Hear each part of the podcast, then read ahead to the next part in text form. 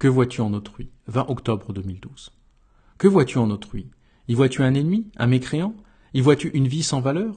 Y vois-tu un corps à posséder par le sexe? Y vois-tu la laideur? Qui vois-tu? Notre Père ne voit que ce qu'il a créé, et il a créé à son image.